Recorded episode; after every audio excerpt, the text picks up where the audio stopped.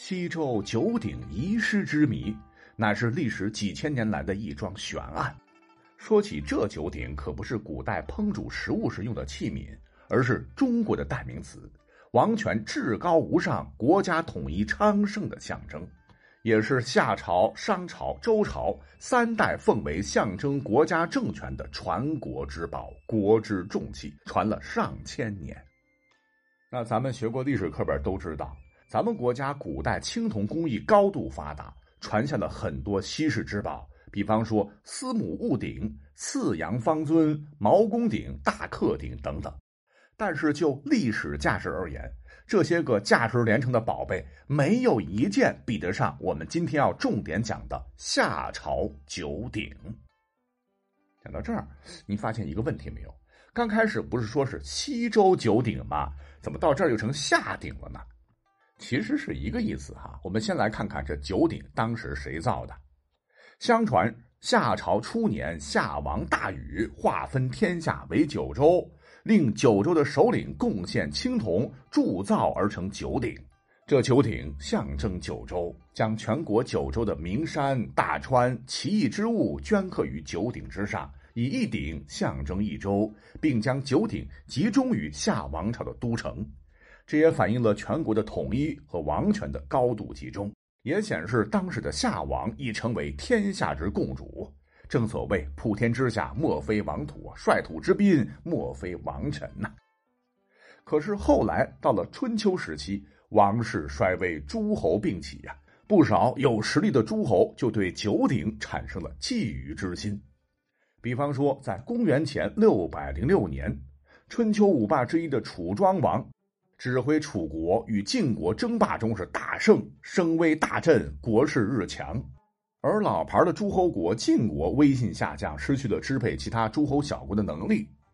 楚庄王是一鼓作气，又灭掉了萧国，攻伐宋国，迫使宋求和。楚庄王是饮马黄河，问鼎中原，实现了称霸的愿望。他当时是志得意满，一日呢就亲率大军逼近了只剩一小坨的周王室的都城，目的很简单，就是想向名义上的天下共主，其实积贫积弱的周天子挑衅一下。这一下可把周王吓坏了，赶紧派人举行了盛大的慰劳欢迎之礼。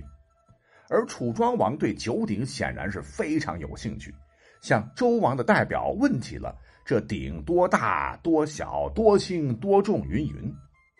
周王的使者非常聪明，从楚庄王的话里行间呢，就听出了他可能有了灭周的野心。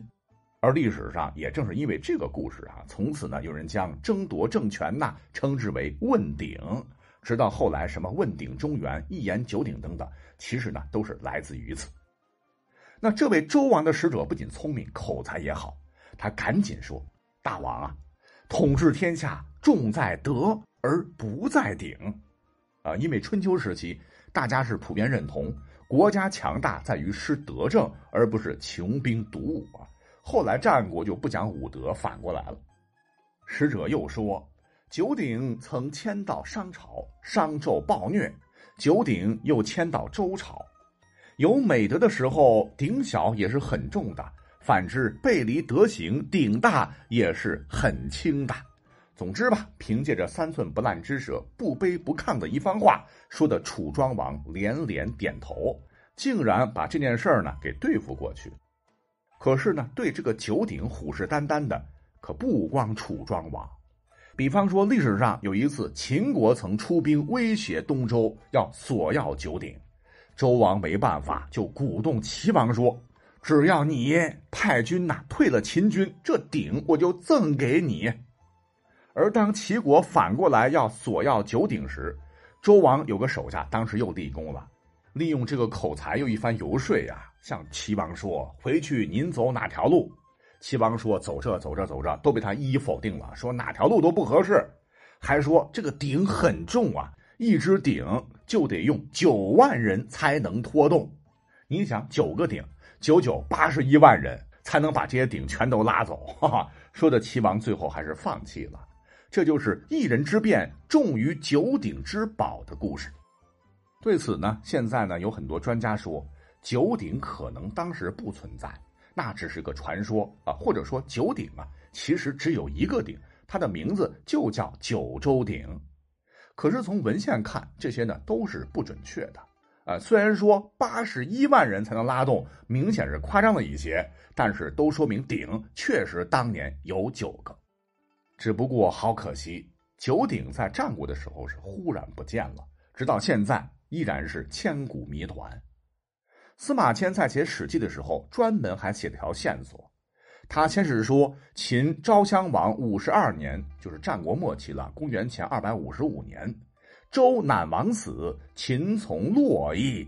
洛邑呢就是古代洛阳的古称了，是略九鼎入秦。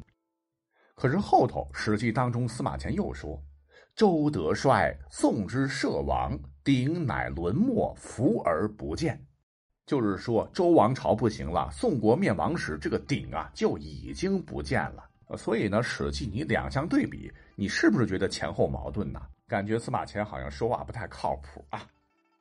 后来，东汉有个史学家叫班固，在《汉书》里头，他又补充了一条重要的史料，说是在周显王四十二年（公元前三百二十七年），九鼎最终沉没于彭州，经江苏徐州的泗水之下。